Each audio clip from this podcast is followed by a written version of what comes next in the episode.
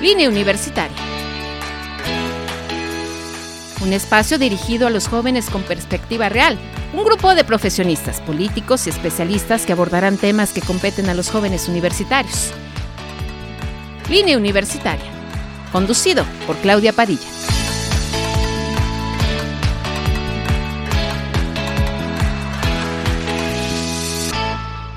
Ya nos encontramos en línea universitaria solamente, solamente para ti. Fíjense que estamos aquí en Radio Tecnológico de Celaya 89.9 y la verdad es que ya se nos andan infartando, ¿no? Qué bueno, qué bueno que ellos solitos se atienden, ¿no? Qué bueno que ellos solitos se echan, se echan la mano. Este, pero antes, antes de irme con estos grandes, grandes invitados, yo les doy las gracias a todos ustedes por acompañarme en otro, en otro episodio de Línea Universitaria solamente para ti. Es un gusto y es un placer poder estar cada semana con ustedes. Y ya, ya, ya voy a empezar, ¿va? Ya vamos a empezar con estos temas que nos quedamos como a la mitad la semana pasada. Y ahorita, ahorita, quien nos quiere platicar todo esto, y voy a presentar, es Arturo. Arturo Vera. Hola, ¿cómo estás? Bien, bien, gracias, gracias. ¿Cómo estás, amigo? Pues aquí, aquí estamos. Ya te me infartas, ¿no? Ya pues te está por dando. poquito. Ahorita que Jera, ¿no? Ahorita que, que Jera, que también nos acompaña Jera Arellano, este, que, que te dé ahí... eh, RCP. no, no, eh, sí, sí, sí. iba, iba a decir otra cosa, pero sí, está bien. RCP, está bien así, RCP. Aquí, aquí estamos a la orden, gracias por la invitación. ¿Cómo están? Bien, ¿Sí? Sí. ¿Cómo estás? Bien, Jera? Claudia, bien, ¿Sí? gracias. Gracias por la invitación. Bienvenidos. La verdad es que eh, tenemos un montón de temas y esperemos que en esta hora la podamos sacar adelante. Y yo les quiero preguntar, antes que nada, porque en eso nos, nos quedamos, es eh, ¿qué hace? ¿Qué hace Protección Civil? ¿Qué, ¿De qué manera trabaja Protección Civil? ¿Y cuándo podemos llamar? Eh, a Protección Civil. Pero antes, antes me gustaría que conociéramos un poquito de su historia. ¿Con quién empiezo? Jera, eh, ¿cómo, ¿cómo entras a Protección Civil? ¿Qué te llama la atención de Protección Civil? Así que diga, la verdad es que sí, yo sí sirvo para esto. Sí, fíjate que eh, mi historia pues es de, de mucho tiempo. Mi papá es bombero, bombero voluntario por, por más, de, más de 30 años. Yo ya nací en los bomberos, yo ya, yo ya crecí ahí.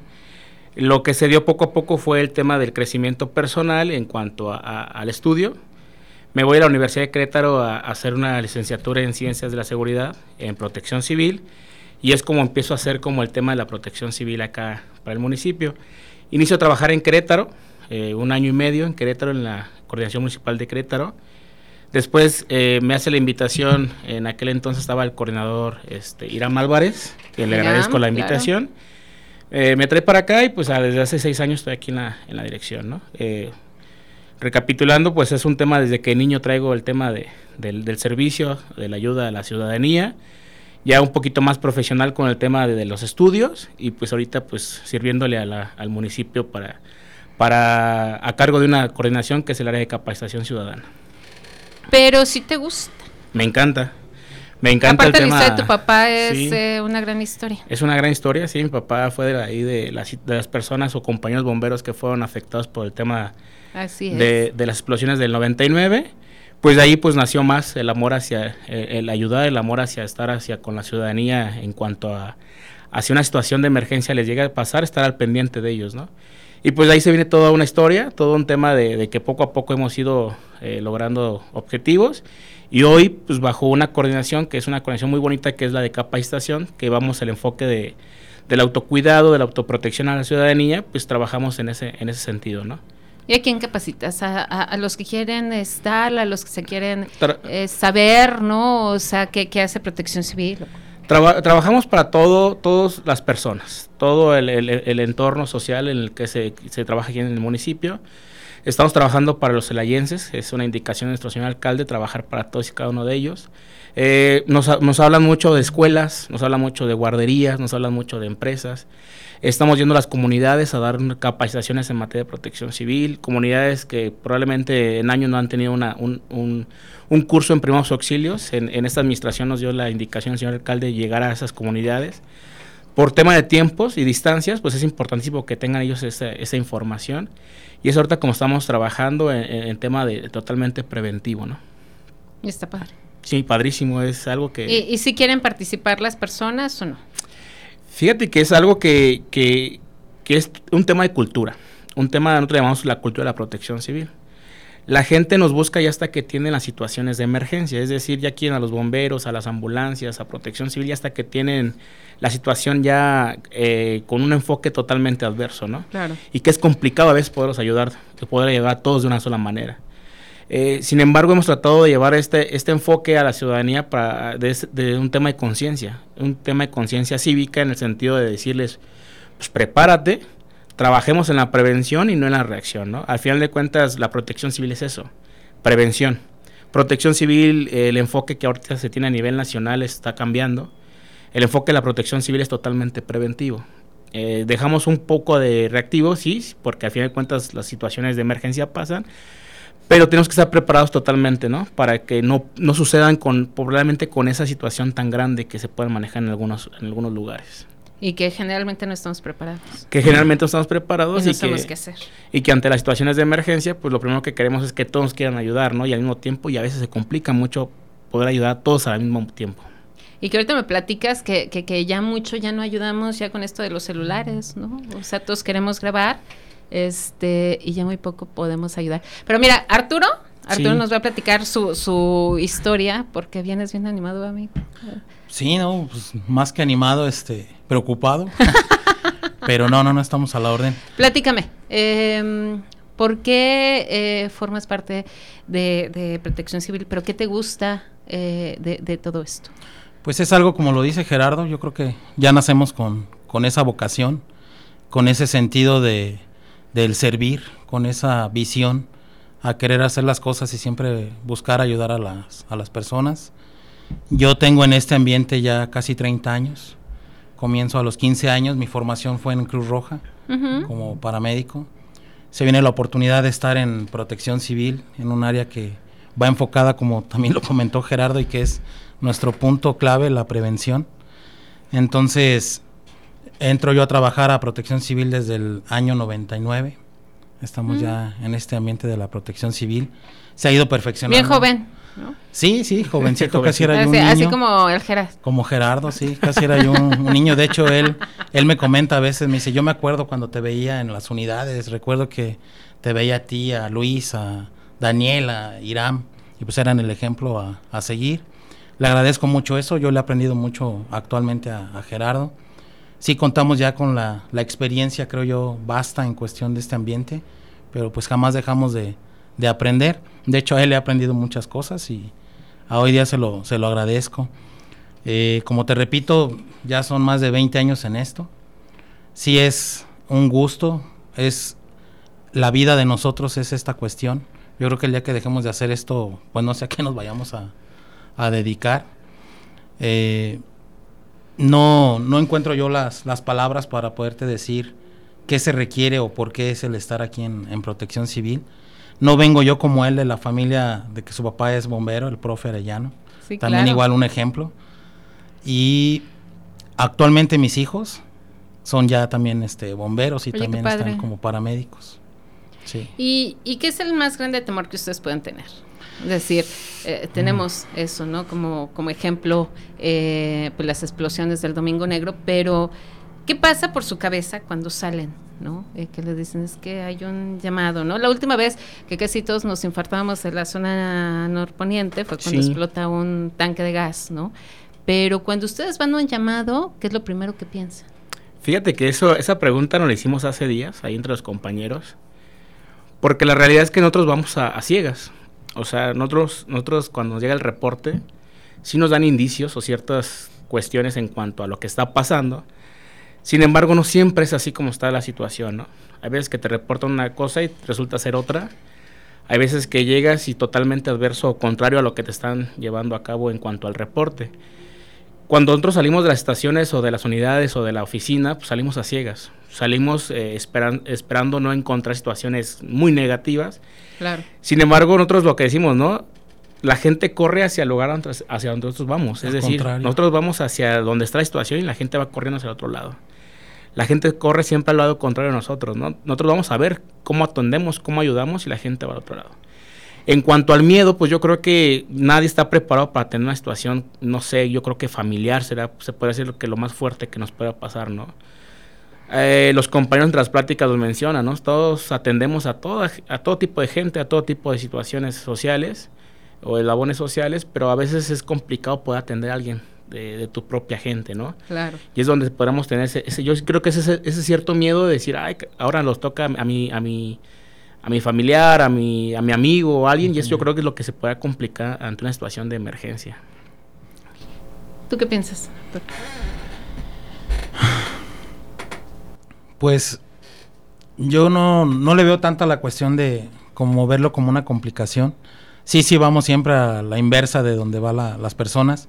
Ellos buscan su seguridad, pero de igual forma yo creo que siempre deben de contar con esa certeza de que se tiene al personal preparado, que se tiene al personal ya actualmente profesionalmente ya capacitado, porque en aquel tiempo cuando iniciamos, pues no, como tal la materia de protección civil no, no estaba o no era un, un tema que se, se, tuviera como tal en esa en esa en ese ambiente en ese ámbito. Era como práctica así es y era una situación que se complementaba porque estábamos dentro del ambiente de las emergencias.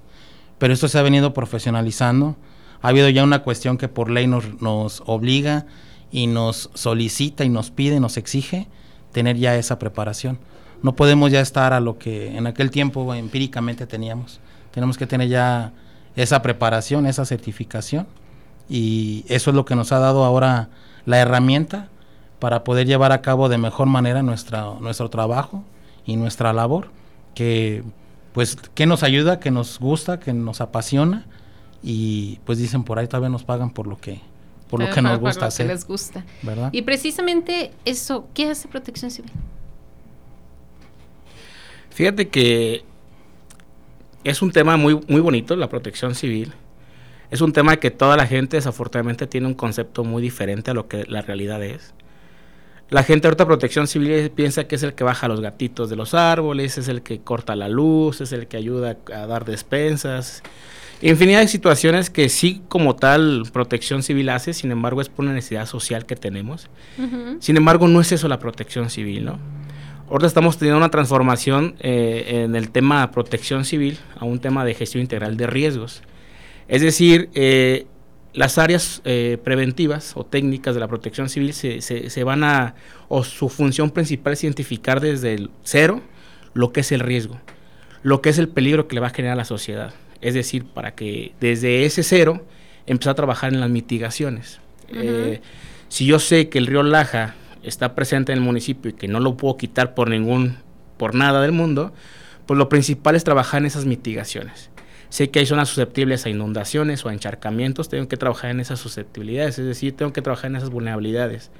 Trabajar de forma preventiva totalmente. Eso es lo que es protección civil. Hablamos de un nivel global a un nivel más local y que a final de cuentas la función principal de la protección civil, es, lo regresamos, es a la prevención el tomar conocimiento de las situaciones donde estamos a través de, infografía, a través de un atlas de riesgos, que ya tenemos a nivel municipal un atlas de riesgos, a través de tomar esa conciencia en el estado en el que nos encontramos como sociedad, el tener o, practicar el, tema de, evitar situaciones que me provoquen un, daño como sociedad en general o en, el tema particular, el tema de tener, por ejemplo, en las instalaciones en buen estado, a nivel local, por ejemplo, Protección Civil, su chamba que hace es inspección o inspeccionar lugares en los cuales deben de tener por obligación medidas de seguridad. Es decir, yo voy a establecer un lugar, un, lugar donde yo lleve a cabo un, giro comercial, del que ustedes quieran, pues yo debo tener como, mínimo ciertas cuestiones eh, en materia de seguridad. Extintores, señalética, detectores de humo, botiquines. Y esa es nuestra chamba revisar o supervisar que estén o que se contemplen en esos lugares. Además que le agregamos el tema de, pues si ya tengo el equipo, pues ahora tengo que saber cómo utilizarlo, ¿no? Que es la chamba que me toca a mí como capacitación, darte esa capacitación para que tú sepas utilizar ese equipo o esa herramienta que de cierta forma se exige en nuestro reglamento municipal. En general eso es protección civil de lo macro a lo micro, o sea, macro en temas de cómo es que a nivel municipal podemos que la sociedad no tenga situaciones de riesgo, y a lo particular, pues son situaciones de inspecciones, son situaciones de vigilancia, son situaciones de verificaciones. Tenemos eventos masivos donde se verifican las condiciones en cuanto a medidas de seguridad. Tenemos, por ejemplo, temporadas eh, del año, donde ahorita se nos viene septiembre, que vamos a tener verbenas populares, donde Protección Civil, antes de que se coloque los comerciantes, pasa, verifica que las medidas de seguridad sean correctas y se les da la autorización para que ellos puedan llevar a cabo sus actividades laborales. Si hay un riesgo, no se les da el permiso, digamos así. Eh, se trabaja previamente con las áreas en cuanto al comercio, es decir, si tienen juntas previas, en, en la, eh, eh, no tanto en el campo, sino un poquito con anticipación. Se les dice, se les da las recomendaciones, se les da los ejemplos de, con lo que deben de contar y ya es mínimo lo que encontramos en calle, ya en operativos. Eh, lo que encontramos más pues son pequeñas fugas que en ese momento se las atiende, se les hace la situación y se les da el permiso. La verdad es que hemos tenido una, conciencia muy buena por parte del comercio aquí en el municipio. Trabajamos muy, muy, muy, bien en conjunto con la dirección de fiscalización y que también eso nos ayuda mucho porque ellos hacen el lado pues operativo, ¿no? Eh, ya cuando nosotros pasamos, la verdad es que ya, ya está, eh, son mínimas las situaciones que encontramos. La verdad es que no hemos tenido que negarles el servicio o la, el tema de, que trabajen los, los, comerciantes porque traen una buena cultura en la materia, ellos. ¿Cuándo, ¿Cuándo le llamamos a protección civil, Arturo? O sea, es decir, cuando yo me puedo acercar y decir, eh, yo necesito protección civil para o por, ¿no? Eh, ya nos decía un poquito Jera, ¿no? En, en cuestiones de capacitar, pero eh, ¿en qué momento yo puedo agarrar y decir, necesito protección civil? Principalmente la intervención, la hemos tenido, la tenemos, la se genera en cuestiones, lamentablemente como lo refiere Gerardo, ya teniendo una emergencia, que es lo que hasta hoy día sigue siendo una necesidad y sigue siendo donde tenemos una participación pues como parte o como un área resolutiva. Es, es vital o es importantísimo, sería lo ideal que nuestra intervención o para lo que nos siguieran buscando fuera principalmente esa capacitación, el tener esa cultura, esa formación en cuestión de la, gestión integral de riesgos, saber cómo actuar, saber cómo, cómo nosotros podemos conformar esa pieza clave o esa estructura dentro de, la protección civil. Eh, también somos, somos muy solicitados en cuestión de esto de cuando se vienen las temporadas, ahorita que se viene lo de fiestas patrias, pues también tienen esa esa situación de acudir a nosotros por esa revisión, por esa, por esa revisión, por esa participación en, la, en el análisis de esos riesgos, en la vulnerabilidad. Eh, mucha gente ha ido a buscarnos también solicitando riesgos que ellos mismos ya detectaron en sus viviendas, en su entorno, y entra ahí la, el área de la gestión integral con los análisis estructurales, con determinar si esa, si esa construcción, si esa finca, si es inmueble, ya, ya representa un riesgo. Eh, pero yo lo veo así como la oportunidad más grande que tenemos es el seguir este, actuando en cuestión de capacitación, en cuestión de información y en seguir nosotros haciendo nuestro trabajo al recabar información con estar retroalimentando el atlas de riesgo. Creo que Luis en su participación que tuvo anteriormente habló de lo, lo, que es el atlas de riesgos y que es una herramienta, es una es algo que nos da a nosotros, puede decir que es el pan nuestro de cada día, para poder tener esa información y hacerla al alcance pues de la, de la ciudadanía y estén, estén informados, estén enterados de qué riesgos tenemos y cuál es nuestra forma de, participar o de actuar. Y, y por ejemplo, ahorita eh, que están diciendo lo de las fiestas patrias y todo ese tipo de cuestiones, los cohetes. O sea, ¿qué tanto están trabajando eh, eh, en ese tema? Que aparte, pues yo no sé si ya se ha permitido o no, ¿no? Porque ya lo escuchamos por todas partes. Pero todavía hay, hay riesgos y, y cómo le hacen para, para minimizar eh, eso al final y al cabo quieren o, que, o quieren festejar con cohetes o también festividades religiosas, otro tipo de festividades. ¿Cómo le hacen, no? O sea, ¿de qué manera se puede prevenir a la, a la población? Dale, Hasta hoy día no se tiene una autorización. Hoy sigue siendo y sigue estando como tal un decreto, una, está vetada esa situación del uso, de la quema, del almacenamiento en cuestión de ese tipo de material, derivado de aquellas explosiones que pues, lamentablemente todos vivimos, recordamos ahorita que, que aún que estamos aquí. Eh, sí se es muy notorio, sí es muy marcada ya la, la cuestión de ese, ese uso del material. Las festividades aquí en la ciudad, en, las, en, los, en los barrios, es, es muy, muy marcado. Las comunidades igual, las festividades, las fiestas patronales. Sí, claro. Sí es una situación que ha sido muy reportada, que ha sido muy eh, considerada y muy molesta para la ciudadanía. Hay una participación, hay una propuesta de considerarlo y retomarlo por parte de, de nuestro director. Sí lo tiene muy presente ese, ese tema lo van a trabajar, creo que ya tienen mesas de trabajo en cuestión de eso. No sé si se busque el remarcar esa situación de que está prohibido o simplemente tratar de regular, porque también la gente lo sigue haciendo. Claro. Lo sigue teniendo el material, sigue quemando, sigue almacenando, siguen llevando a cabo ya esa, esa situación. De aquel tiempo que pasó, ya ahorita tenemos más de 20 años de cuando hubo aquel problema. Entonces, en aquel, en aquel tiempo, cuando pasó eso, sí hubo un silencio total, sí hubo años donde no escuchabas una sola detonación. Pero esa gente o esos jóvenes que en aquel tiempo este, eran los que lo llevaban a cabo, ahorita ya son adultos.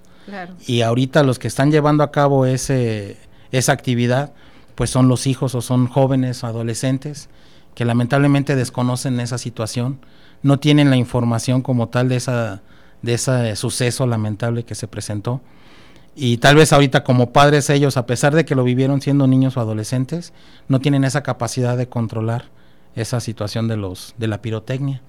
Pero en lo grande que son la cuestión esto de los las comunidades en sus fiestas patronales y los barrios, tengo entendido que se está llevando o se va a llevar a cabo una, una mesa de trabajo para o determinar si continúa eso y remarcarlo o, o pues, regular, regular esa situación, esa, esa actividad. ¿Cuáles son los accidentes que podemos tener? Porque, por ejemplo, veíamos eh, que algunos chiquitos perdían los dedos, ¿no? tenían accidentes, pero ¿cuáles son los principales accidentes que se tienen por eso? Es muy marcado la afectación, como te repito, a los, a los niños, a los menores, que son los principales actores de la quema de dicho material. El almacenamiento en otras partes del, del país, que nos hemos dado cuenta pues ha generado o ha derivado en esa, en esa reacción del material, en esa explosión. Ha habido desde lesiones hasta pérdidas humanas. Aquí últimamente, que yo recuerde hace poco, pues no, no hemos tenido algún incidente de, ese, de ese tipo, de esa magnitud. Y sí, los, los principales involucrados, y te comenté hace un momentito, la principal razón es, es esa falta de nosotros como padres, en esa orientación hacia, hacia los niños niños desde 5 años hasta 12 años o un poquito más, que han sido los, los que hemos tenido algún dato o algún registro de que tengan esa, esas lesiones. La amputación, la pérdida parcial total de algún miembro, quemaduras, las quemaduras, que son lesiones que igual los van a marcar para, pues para el resto de sus, de sus vidas. Pero es un trabajo que debemos de tener como padres, el desde la casa tener esa formación, esa información y, prevención. y esa prevención. ¿Ya todo bien, mijera? Todo bien. Ah, ¿Todo bien? Sí, todo bien. ya, ya tomé agua. Precisamente, ¿cómo, ¿cómo o a dónde reportamos o cómo evitamos que se dé esta quema de, de pirotecnia? Fíjate que el número de emergencia es el 911 este, es el número de emergencia que al final de cuentas puede hacer uso la, gente eh, de un teléfono celular. Eh, no tiene costo hacer uso del teléfono, eh, de la llamada, perdón, y ahí pueden hacer la denuncia. recordemos que también el tema de la quema de pirotecnia afecta a terceros y también se puede llevar a cabo el, tema de, la presencia de policía, que también policía nos ayuda mucho en ese tema para hacer la presencia y poder mitigar un poquito los efectos. Desafortunadamente, vuelvo a repetir, es un tema de cultura. Nosotros hemos llegado a lugares donde la quema de la pirotecnia es al interior de viviendas o desde las viviendas, que son lugares particulares que no puedes hacer nada. Sus patios. Donde el riesgo ellos lo hacían, lo, aceptan, lo asimilan y, al final de cuentas es algo que ellos eh, así lo, lo, consideran importante, ¿no? Hemos encontrado quema de pirotecnia en patios, eh, eh, a un lado, a un costado de cilindros de gas, este, situaciones donde llegamos y ya las mamás metieron a los niños para que no les digamos nada, o sea, una, protección que existe totalmente de, los padres a los niños y que se nos complica mucho, ¿no? y que al final de cuentas todo esto pues recae en una cultura. Eh, sabemos el tema de los riesgos, sabemos el tema de lo que implica llevar a cabo la quema de este tipo de artificios y que desafortunadamente son artificios que ahorita ya estamos encontrando de muy mala calidad, o sea, hemos encontrado artificios que ya, ya es de pólvora que reaccionan hasta con, la, con, con agua, que reaccionan eh, con fricción, que reaccionan con, con cierta temperatura en los bolsillos. Situaciones donde eh, sí viene de muy mala calidad porque la mayoría vienen eh, de Made in China. Y eso provoca que sí tengamos mayor situaciones de incidencia en, los jóvenes, ¿no? ¿Cuántos son los reportes más o menos que tienen o que llegan a tener? Fíjate que es por, por temporada. Sí, porque es, septiembre y luego diciembre y así, ¿no? Así es, es, correcto.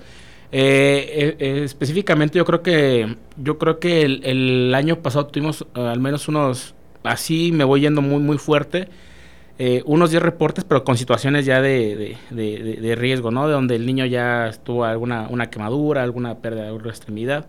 Me estoy yendo un poquito alto, pero el tema de reportes por, por vecinos es, es constante, pero sí es muy específico el tema de, de, septiembre y diciembre, que son las fechas donde más se va a cabo la quema de, de esos artificios. Y aparte hay que decirle a la gente que de verdad no está permitido lo que dice Arturo, o hasta ahorita, ¿no? no debería de estar eh, desde las explosiones, ¿no? que, que, eso ahí pues era algo prohibidísimo, ¿no? O sea, tú agarrabas un cuetón, ¿no? Y ya te llevaban a barandilla, ¿no? Por ese tipo de situaciones. ¿Sí se puede regular o no se puede regular este tema? Fíjate que es un, es un tema eh, algo complejo, por lo que, más que nada por lo que vimos en Celaya. Por ejemplo, en la ciudad de Salamanca está regulado y tiene un tianguis este donde, Muy grande. donde está donde está regulado por Sedena, ellos son los que se encargan de acuerdo a su competencia de llevar a cabo esta regulación. En Celaya va más por el tema o el enfoque social. Hay quien vivió muy de cerca la situación del 99 como su servidor hijo, que decimos pues no, ¿no? O sea, no queremos más daño a la población.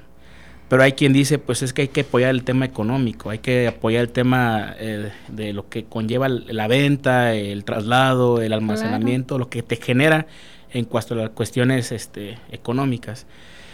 Es un tema que sí es a considerar, es un tema de que tenemos que verificar el tema del entorno social, eh, muchas cuestiones que tendremos que, que, analizar para poder tomar una decisión correcta. Que, que, sea un beneficio eh, general y no muy especial o particular es algo que se tiene que, trabajar con mesas eh, donde involucremos a los sectores políticos, sociales, culturales, eh, de todo un poco con la finalidad de que lo que se haga sea para un beneficio colectivo, ¿no? Y es bien importante. La verdad es que el tema de la prevención es bien importante que ustedes hacen un, eh, es la labor, ¿no? O es una labor muy importante que ustedes hacen. Fíjense que eh, bueno, ya nos, ya casi nos vamos a una pausa, pero la verdad es que es importante que también la ciudadanía conozca, ¿no? Por eso a lo mejor tanta mi insistencia, conozca dónde sí pueden ir, ¿no? O sea, si es, eh, a lo mejor dicen, es que eh, pasa algo en mi casa, ¿no? Y entonces siento que no está bien y siento que se va a caer, ¿no? Entonces eh, los llamo. Eh, hay, eh, perdón, ahorita hay una balacera, los llamo o no los llamo, ¿no? Este, porque podrían entrar, a, a, a qué riesgo sí pueden entrar, ¿no? O a dónde sí podrían entrar ustedes. Sí, fíjate, claro, que nosotros somos la Dirección de Protección Civil y Bomberos. Exacto. Los bomberos como tal traen toda el área operativa. Es decir, ellos desde incendios hasta situaciones de encharcamiento, inundaciones, caída de árboles, eh, salvar al perrito, salvar al gatito. Esto lo comentaba al principio por, por, el enfoque que socialmente tenemos hacia la ciudadanía. O sea, nos debemos a la ciudadanía y la ciudadanía es quien nos impulsa a trabajar con, con ellos de la mano. Nosotros no podemos dejar la ciudadanía sola. Es decir, que si la ciudadanía ocupa, nosotros ahí estaremos. Probablemente no nos toque en ese momento llevar a cabo, pero nuestra chamba sería entonces gestionarla, la ayuda. Hay veces, por ejemplo, el tema ahorita de lluvias, que se caen árboles. Sabemos que hay un área, una dependencia que se dedica al tema de los árboles. Sin embargo, como protección civil y bomberos, no podemos dejar a la ciudadanía a esperanza de que llegue alguien más para ayudarlos. En ese momento se atiende, se mitiga el riesgo, se deja probablemente ahí el ramaje, se deja por un costado el tema del arbolito, pero ya quitamos ese riesgo a la población. Claro. O sea, nuestra función es darle esa presencia a la ciudadanía ante una situación que ellos necesiten. En tema específicamente, como lo mencionas, tema de balacera. Directamente, pues no es nuestro, nuestro alcance. Sin embargo, con protección civil hacemos o trabajamos tema de prevención. Nosotros trabajamos los protocolos, es decir, les enseñamos a qué hacer ante una situación. Me queda claro que nosotros como protección civil pues, no estamos armados, no tenemos nada como para entrar, a diferencia de las áreas operativas como lo es policía.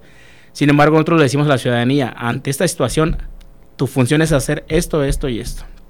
Y ahorita dentro de todos esos protocolos, lo primero que decimos es no teléfonos celulares, porque bien lo dijimos hace rato, ¿no? Exacto. Ahorita la ciudadanía lo primero que quiere es grabar, hacerse viral y poder llevar a cabo información que probablemente no esté, no, que ponga en riesgo su vida, ¿no? Eh, y ese es nuestro trabajo, al final de cuentas. Si hay cuestiones en las cuales totalmente no nos toque directamente, sin embargo, si la ciudadanía nos habla, si la, si la ciudadanía nos pide el apoyo, ahí estaremos para apoyarlos a cada uno de ellos. Ya como lo bien mencionaba, si hay alguien que pueda hacerse cargo ya después, pues ya nuestra chamba será gestionarlo, pero ahí estaremos el día que nos y nos requiera la ciudadanía. O sea, hay como una capacitación para este tema de, la de las balaceras. Pues son protocolos que, que, que, se generan, así como el no corro, no grito, no empujo, que es un protocolo muy general y que se hace en todos lados y que toda la ciudadanía conoce al momento de escuchar protección civil, eh, no corro, no grito, no empujo, así son protocolos, ¿no? Nuestros protocolos son de, de acuerdo a, la, a las situaciones que pasan en el entorno eh, general, cultural, social, económico. ¿Qué hacer en caso de balacera? ¿Qué hacer en caso de sismo? ¿Qué hacer en caso de cortocircuito? ¿Qué hacer en caso de situaciones de que alguien llegue a un lugar armado? ¿Qué hacer en caso de unas situaciones donde alguien llegue y empiece a hacer una manifestación? Todos los protocolos nosotros los trabajamos con la ciudadanía. Y es, y es como, de manera preventiva, es como nosotros hacemos acciones a favor de ellos, ¿no? evitar que la gente entre en pánico, evitar que la gente entre en un colapso, evitar que la gente sea un daño mayor o que la gente provoque un daño mayor, ¿no? Por un desconocimiento de las acciones. De hecho, hemos trabajado aquí con el Tecnológico de Celaya, que bien nos ha abierto las puertas de manera muy constante, donde tiene una unidad interna de protección civil tecnológico y que nuestra función es venir a capacitar a esa unidad interna y que ellos sean la protección civil aquí en, el, en el interior. El trabajo de ellos es informarle a todos lo que se tiene en cuanto a protocolos y ya cada quien o cada parte de cada cada cada ciudadana cada persona que viene a ser parte del inmueble tiene que ajustarse a esos protocolos hay puntos de reunión al interior del inmueble que ante una situación por ejemplo de, eh, de sismo pues la gente tendría que recurrir a esos puntos de reunión pero están muy establecidos aquí al interior del instituto ¿Qué les parece si me acompañan a una pausa? Vamos corriendo y enseguida, enseguida regresamos. Gracias. En un momento regresamos a línea universitaria.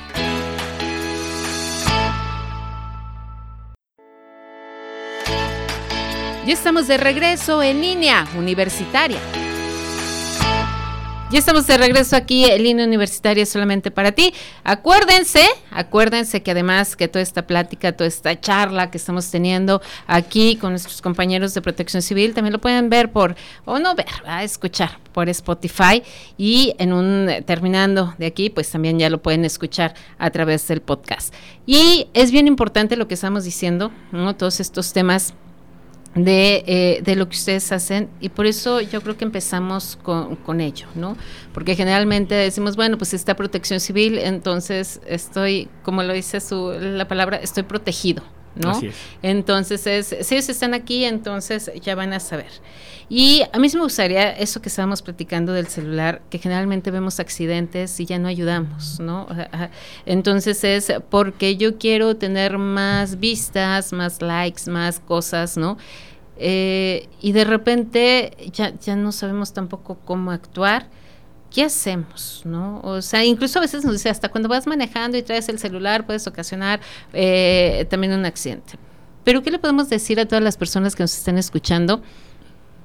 El hecho de, tomar un celular y entonces grabar cosas que pueden ser peligrosas. Sí, fíjate que el teléfono celular es una herramienta ya en estos días que, que ya más que ser un lujo es una necesidad. Lo sabemos todos y es una situación, ayer lo pasamos, ¿no? Se cayó la red un par de horas para algunas compañías. Sí, claro. Y todos estamos incomunicados y no sabemos qué hacer y... Y estamos desesperados. desesperados por, por las situaciones que estamos pasando, ¿no? Sin embargo, el hacer mal uso de, este medio, pues también puede traer situaciones desde el ámbito local, este, perdón, legal, o el ámbito personal, intrapersonal, ¿no? El hacer uso indebido o incorrecto en cuanto a desde tomar una fotografía no debida o el tomar un video no, no debido, pues puede llevar situaciones muy, muy, muy negativas. Eh, la verdad es que nosotros a veces vemos que, que, hay fotografías que probablemente tienen que ser no vistas, sin embargo, que de repente la gente se acerca y lo primero que hace es tomar fotografía, ¿no? Hablando específicamente en temas, por ejemplo, de accidentes vehiculares, donde a veces la gente ocupa que, que les des el apoyo primario, checar signos, checar que esté bien, pedir la ambulancia, la gente prefiere ahorita grabar o tomar fotografías y es tiempo que, que es perdido, tiempo que probablemente en lugar de estar grabando puede ser llamado al, al 911 y poder activar los, los, grupos, los, sistemas de emergencia, los servicios, ¿no? Eh, hay gente que ha perdido la vida porque pues, ahorita ya nadie quiere marcar, porque hay gente que prefiere grabar antes de marcar eh, ante situaciones de, de, emergencia y eso los genera situaciones bastante negativas, ¿no? Pero es parte, y regresamos nuevamente, y es un tema de cultura, o sea, Exacto. es un tema de que ahorita queremos hacernos todos virales, queremos hacer todos, queremos tener vistas en nuestras redes personales o redes sociales, queremos hacernos, obtener el pensamiento de que a través de eso podemos hacernos de dinero, y a veces no es eso, es eso, a, a veces hay que tener otras situaciones para poder hacer de, ese, de esas cifras. Acá es más el tema de ayudar, Claro. El desconocimiento. La gente dice es que si yo meto las manos y después me, me denuncian, me demandan, pues es que si vas a meter las manos es porque también tienes que saber y tienes que saber hacer las cosas bien. El tema no es solo meter manos. A veces la gente con una llamada al 911 es una ayuda bastante significativa para la persona que está sufriendo en ese momento. O sea, no es meter las manos, es saber qué hacer en el momento, en el momento ideal. Sabes que no le sé, sin embargo, no me voy a ir porque ya estoy eh, en el momento me tocó ver la acción, si me retiro puede haber una omisión de mi parte. Y son situaciones que probablemente a veces desconocemos y que a veces por una falta nuevamente, repito, de cultura no hacemos. Pero yo creo que todo recae en el tema de tener esa o regresar a eso que es la esencia social, es decir, ayudar al prójimo. En caso de una situación de emergencia, ayudar entre nosotros para ver qué podemos hacer. Celaya y los celayenses tenemos antecedentes de que somos muy ayudadores, que salimos de situaciones adversas bastante, bastante fuertes. Claro. Y que ahora pues la dinámica es un poquito diferente por el tema del de uso de los teléfonos, sin embargo sabemos que hay gente buena y eso nos lleva a que al final de cuentas tengamos que regresar al tema del ayudar, ayudar sabiendo cómo hacerlo de una forma eficiente. Dicen, y hicimos las capacitaciones, que un curso de primeros auxilios es de las cosas que tienes que tener por cultura general en nuestra vida. O sea, es de las cosas que todos tenemos que saber por sobrevivencia, ¿no? Y desde el momento de saber un curso de primeros auxilios básicos, ya sabes qué hacer al menos. Claro. Y ya, el primer, por ejemplo, el curso de primeros auxilios, lo que hablamos primero es el número de emergencia. Hay gente que todavía en nuestros días no saben ni cuál es el número de emergencia y eso es lo que a veces es complicadísimo poder eh, tener como esa dinámica uh -huh, social uh -huh, efectiva, ¿no? Uh -huh. Que, generalmente decimos antes 911 y luego ya ahorita 911, ¿no?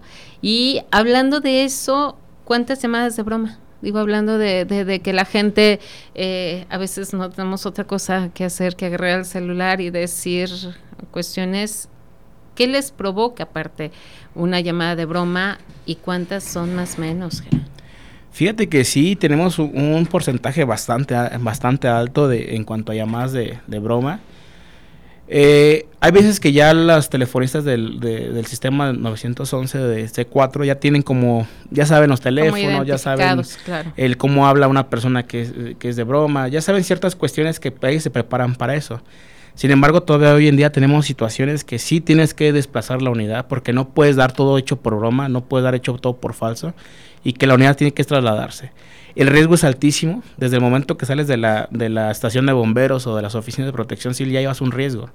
Porque hay gente que va cerrado con los de los vidrios, va gente que va escuchando, el va escuchando música a todo volumen, hay gente que no ya no quiere hacerse a un lado, hay gente que, que situaciones que ya tenemos en, en o los graciosos que se ven atrás de ustedes. Así es. ¿No? que, que, que, que, de verdad aumenta mucho el factor, sí, claro. el factor de riesgo desde el momento que sales hasta el lugar donde llegas y pues es un gasto, ¿no? Al final de cuentas sacar un vehículo de emergencias como no es un camión de bomberos genera un, un, un sí, gasto claro, bastante alto, claro. ¿no?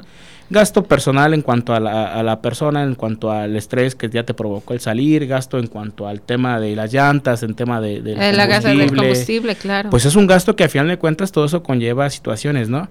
Y que también nos genera un, una vulnerabilidad en el sentido de que ya estás desplazando las unidades que tienes a ese punto y de repente si hay algo real y el tema de los tiempos del traslado sí provoca que a veces tengamos situaciones adversas, ¿no?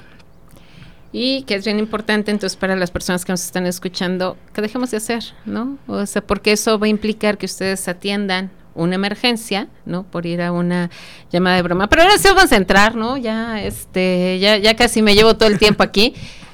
¿Qué están trabajando? O sea, ya, ya nos platicaba el, comandante Chano, no, que para quien los conocemos, pero bueno, este, ahorita que me está escuchando, no me digas Chano al aire, ¿no? Este, Luis. Pero eh, Luis nos comentaba que eh, había algunas cuestiones en el Atlas de riesgo, ahorita en temporada de lluvias y cuáles son las principales problemáticas, digamos así, que ustedes están atendiendo ahorita, ¿no? O sea, e, en temporada de lluvias y en la cuestión de, de, Atlas, que ya nos estaban eh, diciendo en el Atlas de riesgo, cada vez que, se le que se le pone más, ¿no? Porque él ya nos explicaba de manera rápida es eh, yo puedo meterme y ver el, el, atlas de riesgo, pero platíquenme ahora sí cuáles son las, las problemáticas por las que están pasando ahorita Celaya en temporada de lluvias. Fíjate que tenemos agentes perturbadores, así se le clasifican a, la, de acuerdo a Protección Civil Nacional, donde por ejemplo el agente perturbador que ahorita tenemos es el hidrometeorológico, que es o falta de agua, que lo tuvimos poquito antes de la temporada de lluvias, que tuvimos una escasez bastante fuerte, o la abundante llegada de, lluvia, que ahorita hemos tenido algunos días con, con, agua, ¿no? Eh, desafortunadamente ahorita tenemos, o la atención primaria es en tema de charcamientos eh, encharcamientos debido a que a falta, repetimos, a una cultura, ¿no? Llegamos a lugares donde las coladeras están totalmente bloqueadas por tema de basura, por temas de, salidas de bocas de tormentas donde la tenemos hasta con, con ramajes, con tema de... Hemos encontrado eh, cosas de la casa. Sillones. sillones, este, todo eso que desechan la, la, gente y en esos puntos, ¿no? Ahorita el tema de, de, lluvias es más que nada el tema de encharcamientos porque sí es muy importante dar esa definición o ese tecnicismo, ¿no? No, no, no siempre hay inundaciones en el municipio. Inundaciones hemos tenido muy pocas, que la del 73 y la del 2000. 18, 17, 2023. Ajá, 2003. 2003, perdón. Y esas son, últimamente la del 18. Y la del 18 es correcto, que esas son inundaciones. Exacto, que fue donde nos llegaba el agua acá, el abdomen. Lo que tenemos en estas temporadas son encharcamientos, porque al final de cuentas el agua está corriendo, sí tarda en bajar el nivel, pero está corriendo. Esa es la diferencia. A veces llegamos y nos reportan, oigan, es que se está inundando mi colonia. Eh, es importante saber la clasificación, pero también es importante saber eh, qué vamos a trabajar en ese lugar. El Atlas de riesgo actualmente eh, tenemos esos puntos, puntos de vulnerabilidad, puntos de donde tenemos este, ciertas cuestiones ya muy identificadas. Hablando, por ejemplo, el tema de hidrometeorológico, pues lugares donde ya por tiempo de mucho, tenemos lugares donde se encharcan eh, tiro por viaje, dicen, ¿no? que cada temporada, cada temporada de lluvias ahí sabemos que tenemos que estar presentes para llevar a cabo las acciones, ¿no? Hay lugares probablemente que ya la sociedad sabe que se va a encharcar y, sabe que tiene que ser trabajos también preventivos desde lo que le corresponde le toca. Por ejemplo, ahorita eh, se está trabajando con Conagua y con algunas eh, direcciones municipales para que todo el margen del río Laja se, se deshabite, porque hay gente que ya está viviendo a las orillas del río Laja. Y eso pues conlleva situaciones de riesgo, ¿no? Porque en alguna creciente del río, pues eso nos va a generar que las, las, casas se las lleve. Situaciones que ya tenemos muy específicas y, y, demarcadas en atlas de riesgo con la finalidad de que la gente se meta, conozca e identifique. Si tú vas a comprar una casa en algún lugar y nunca checaste que una zona susceptible a que de repente te veas una fallita eh, en ese lugar y de repente ya estás viendo que tu casa se está dividiendo en dos, pues es también parte de una falta de, un conocimiento, ¿no? Por eso es que el Atlas de Riesgo está abierto al público, donde tú le das clic a dos pestañitas y ya te, está diciendo por dónde están pasando las, fallas aquí en, Celaya, son muchas, Sí, eh, estábamos hablando que se les llama fallas subsidencias también por el tema de la clasificación que se le da y por lo que se está, eh, por el tema de lo que es la subsidencia. Estaba hablando Luis que la última vez estaba aproximadamente en un, número por darte, son 18 más o menos, que pasan por todo Celaya y que algunas son pequeñitas, pero otras sí ya son de, que pasan de norte a sur y que la alameda de arriba y la de la alameda Así, de ya tenemos dos alamedas, la de arriba y la de abajo. y que todo es por extracción de agua, a final de cuentas, ¿no? Porque, por ejemplo, en las, en las capacitaciones, capacitaciones también nos dicen, no, es que la falla San Andrés. En ya no pasa la falla de San Andrés y nunca va a pasar, ¿no? O sea, la falla de San Andrés está allá en California Y es algo que también es parte del dinamismo que la gente tiene que conocer, ¿no? Estamos sacando mucha agua de los mantos acuíferos, la tierra se está en esos momentos se está juntando nuevamente y es por eso que tenemos así de repente los movimientos que tenemos, ¿no? De que la, la alameda de arriba y la alameda de abajo. Sí, claro. Así es. Y eh, en este caso, eso que dices eh, y que también tenemos pendiente es cómo saber que tu casa está en buenas condiciones, ¿no? ¿Cómo, ¿Cómo sabemos estas cuestiones de la infraestructura de cada, de cada, ay, ustedes disculparán, pero estos jóvenes, de cada casa, ¿no? Entonces, saber si eh, tiene alguna cuestión que tengamos que que verlo con ustedes. Es decir, eh, resulta, como dices, mi casa se está dividiendo, ¿no? o mi casa se está sumiendo, o, o lo que pasó en la, en la cruz, ¿no? O sea, que de repente, pues yo pensé que mi casa estaba bien y entonces los daños estructurales que tenían, pero ya eran pasados, ¿no? Entonces, ¿cómo reconocer también que tenemos fallas estructurales en donde nunca las hemos visto? ¿Cómo lo reconocemos? ¿Cómo lo vemos? Es es fundamental ese análisis que debemos de tener. Básico lo que dijo ahorita Gerardo. Primero que nada, informarnos, o sea, investigar, tener esa, esa capacidad de, de poder eh, acudir a esas herramientas con la cual ahora contamos, que es el Atlas de Riesgo. Yo sí voy a adquirir, si voy a, a, tener ese, ese interés o la intención de contar con algún, alguna vivienda, algún inmueble, pues buscar que realmente la zona donde esté no esté catalogada como de riesgo por esa situación de las subsidencias. Si ya hice ese análisis en la vivienda y resulta que en años anteriores no había visto nada, pero por esta sobreexplotación, eh, sobreexplotación que existe de los mantos, acuíferos, pues ya, ya aparecen en lugares que realmente anterior no había un registro, no había un dato que nos diera ese índice de sospecha. Pero si mi vivienda, si mi casa ya presenta alguna fisura, ya presenta alguna, pues llamarle hasta fractura en cuestión del muro, pues sí acudir a la, al área de la gestión integral de riesgos que contamos en protección civil, haciendo notar o haciendo mención de que se detectó que se tuvo ese, ese daño. Eh, hubo, un, un sismo el año pasado, del cual muchas, muchos se recibieron reportes de aquí o solicitudes vía oficio que referían que a partir de ese movimiento hubo aparición en sus viviendas, en escuelas, que hubo esas fisuras. Dices que esto no existía, es que esta no, no, no la había, no estaba.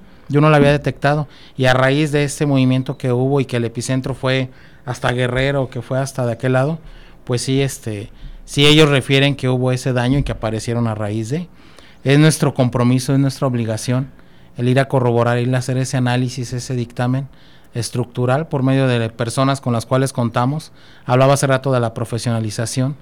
Parte de eso es esa capacidad, ese personal con el cual ahora se, ahora se cuenta y que se tiene ya esa forma de poder entregar ese dictamen y dar esa opinión en cuestión de si existe un riesgo o no, eh, o no, o no es realmente un riesgo hacia la población. Entonces, ¿y cómo nos, cómo nos acercamos a ustedes? Eh, todas las personas que nos están escuchando, digo, eh, creo que tienen la página de, de, redes sociales, pero no sé en dónde más, en dónde más se pueden acercar con ustedes, Gerardo. Tenemos la página de, de Facebook, Protección Civil y Bomberos Celaya. Tenemos la página también de Seguridad Celaya, que la administra personal también de la, de la Secretaría, que también nos enlaza. Eh, tenemos como tal el número de emergencia, que es el 911. Como tal también por ahí, por ahí puede ser. Sin embargo, lo más correspondiente, lo más debido es acercarse a nuestras oficinas, con la finalidad de hacer una atención directa. Eh, nuestras oficinas están en la calle de Orquídea, eh, en la colonia Rosalinda, Orquídea 123 en la colonia Rosalinda. Ahí estamos de lunes a viernes, de 8 a 4 de la tarde eh, los 365 días del año a las órdenes de la sociedad, no directamente a la oficina, pero por las demás redes sociales, por lo demás que tenemos abierto, con la finalidad de que la gente se acerque. Hay veces que la gente se acerca por ciertas cuestiones que, ¿sabes qué? No sé si sea o no sea, pero ayúdame. Y ya mandamos a la gente especializada en el tema para que digan, ¿sabes qué? No te preocupes, fue un movimiento de que una mala compactación de tu suelo antes de instalar tu casa y lo que está provocando esa grieta o sabes que si está pasando por abajo de ti una subsidencia, o si está pasando, o tienes una fuga, o tienes eh, pasada raíces de un árbol cercano. Todo eso pues, lo hacemos con la, con, la, con la confianza que la sociedad nos da, ¿no? Eh, tenemos mucho de ese tema, esos temas, nos llega mucho porque la sociedad nos, nos busca mucho en ese sentido. Este, pero es parte de una dinámica que tenemos que trabajar sociedad y, gobierno, ¿no? En el sentido que también la obligación es de la sociedad es investigar previamente dónde me voy a instalar, dónde me voy a llevar a cabo eh, ese, ese pago por tener un derecho a una vivienda y después, si en caso de que sea necesario, pues nuestra chamba a entrarle, pues así lo hacemos, ¿no? Pero principalmente es eso. Eh, ahí en las oficinas estamos a sus órdenes directamente para quien tenga la necesidad de poder recurrir a nosotros y con todo gusto apoyaremos a asesorarlos lo que, lo que requieran. Y en el tema de capacitación igual. En el tema de capacitación es lo mismo. El tema de capacitación estamos directamente eh, en la página, ahí la, se administra, de la página de Protección Civil y Bomberos Celaya, pero también es directamente con nosotros. La finalidad es que eh, se acerquen con otros atenderlos, ver sus necesidades, ver la viabilidad en cuanto a lo que ellos ocupan y pues también llevar a cabo un sellito, ¿no? Que ese sellito también les, les lleve ese esa situación donde tengan o tengamos la obligación de darles la respuesta eh, efectiva en el tiempo efectivo. Y poder llevar a cabo la agenda porque sí, porque me imagino que tienen cargadita, sí. Y ya, yo les quiero preguntar mitos y realidades, ¿no? Ahorita que, que, está lloviendo, si salgo con un paraguas, ¿no? Que generalmente dicen, me voy a electrocutar, ¿no? O sea, ¿es verdad, es mentira? No, no, esa situación no está comprobada, o sea, como tal no es una, una razón o un algo que atraiga esa, esa cuestión de la, de la descarga. Se tiene de conocimiento que, por ejemplo, lo que sí es cierto es y lo que no se recomienda es refugiarse debajo de, de algún árbol, porque si los árboles por la naturaleza y ese aterrizaje por la raíz que tienen hacia la tierra. O sea, si me ando electrocutando. Ahí sí, ahí sí es el mayor, mayor el riesgo a cuestión de refugiarse en un árbol. Entonces es mejor abajo de una de un techo, de alguna cuestión, alguna techumbre, pero sí nunca nunca debajo de un árbol lo del paraguas no, no, no es cierto porque el sistema que atrae como tal las descargas, pues es implica mucha, mucha cuestión lo que conocemos como los pararrayos. O sea, es un sistema que su función es esa y es el atraer esa cuestión para garantizar la seguridad a, estructuras que por la altura o por la composición que tienen como tal en, en lo metálico, si sean los que atraigan esa descarga, si cuenten con esa forma de atraer la energía. Pero como tal, el, el, lo del paraguas no. ¿Qué otro mito? ¿Qué otro mito hay? ¿Qué otro mito? Les han dicho, ay, si pasa esto, entonces sí va a suceder esto. A ver, recuerda uno, Jera. Pues fíjate que el tema de de los de las inundaciones, el tema de porque la gente piensa que ya va a llover en Celaya y es totalmente a inundarnos, ¿no? El tema pues no se me viene ahorita. Bueno, el, hecho de que también dicen, si te bañas cuando está lloviendo, ¿no? También te, vas a electrocutar y entonces mejor ya no. A ver, mira, algo, por ejemplo, del estilo, ¿no? De cuando eh, atendemos una situación de emergencia, ¿no? Que le dan el, famoso bolillo a la gente que se espanta, ah, sí, claro, claro. Eh, ¿Y si sirve o no? Pues no sirve de nada, ¿no? Eh, que la gente se siente mareada y pues le das un refresco de sabor, cola, ¿no? Pero que esté bien frío para que se... Son puros mitos que a veces Bueno, es que aparte eso es como una medicina, ¿no? O sea, si se me baja la presión, tomo coca. Si se me... o sea, cualquier cosa eh, si me da un susto, también, ¿no? Entonces, son mitos que... Pero son puros mitos que la sociedad este, los tiene muy arraigados, o sea... Por ejemplo, si alguien tiene una quemadura, pues le ponen mostaza, jitomate, cebolla, pues ya mejor ponle sí, sí, ¿no? Ahí el jamón y el todo. Jamón, sí. sí que no sabemos de poner una quemadura, que ustedes sepan. O sea, por ejemplo, es muy... Ahorita que los niños estuvieron de vacaciones, ¿no? Y de repente es se quemó, ¿no? Y entonces eso, o le ponemos luego, luego huevo, ¿no? O sea, es. que dice tu mamá que le, pongas huevo. ¿Qué les ponemos a los niños o no les... Ah, o lo primero le lavamos, ¿no? O, sea, y le tallamos y entonces... ¿Qué hacemos? Porque de repente no sabemos qué hacer. Malísimo lo que acabas de comentar. bueno, bueno. No, fíjate que ante una quemadura, pues lo, único que se pone es agua. Agua, a temperatura muy fría quema y muy caliente quema, entonces a temperatura. Hay que estar hidratando la zona que fue eh, expuesta a la quemadura y pues e, evitar poner algo más que provoque un daño o alguna infección, ¿no? Hay veces que la gente le pone lo que acabamos de comentar y eso puede tener una tendencia así a sentir fresco, pero no es lo que se debe hacer. El agua a temperatura y pues llevarlo al médico para revisar. Hielo no, que es lo que estás diciendo, que generalmente, ay, es que entonces es que eh, el hielo quema a fin de cuentas ustedes sostengan hielo más de dos minutos en la mano y el, hielo llega a quemar por lo, que, lo que genera en cuanto a, lo que es el hielo. Es agua, temperatura, agua, agua y trasladarlo para que sea revisado por los especialistas que son los médicos, ¿no? Sí, se mantiene húmedo y haces el traslado, o sea, independientemente del nivel o el grado de esa quemadura, Ujú. sí hay que mantener nada más esa humedad, no el, no el que esté encharcado. Se cubre con algún vendaje y trasladar a la unidad médica. Eso es de traslado. O sea, el único que puede determinar el manejo real es el área médica, es un servicio médico. O sea, no, no hagas nada que no sepas. No, mejor. No, porque al rato puede ser contraproducente, ¿no? Había una gente, que, no sé, ahorita que estamos yendo a las comunidades, nos dijo, es que yo le pongo cal. La cal quema. Sí, claro. Y si la aplicas, o sea, llega un momento que la cal quema y llega un momento que tienes, tienes que quitarle y tienes que volverle a, a- a hacer ahí movimientos que le van a provocar un daño mayor a la piel. Y es parte de esa dinámica, o sea, la gente cuando dice, es que es- me quemé y me salió una ámpula, pero me troné la ámpula, o sea, pues te estás quemando la reacción del Sí, cuerpo, claro. ¿no? La ampulita es una reacción natural del cuerpo Una defensa. una defensa del cuerpo para mantener hidratado esa zona. Y la gente lo primero que hace es pinchar la ampulita. Y en ese sentido, pues son situaciones que a veces Sí, tenemos claro. de desconocimiento. Pero no se preocupen, abrimos las puertas para que las capacitaciones en materia de protección civil y de ¿Tienen un costo?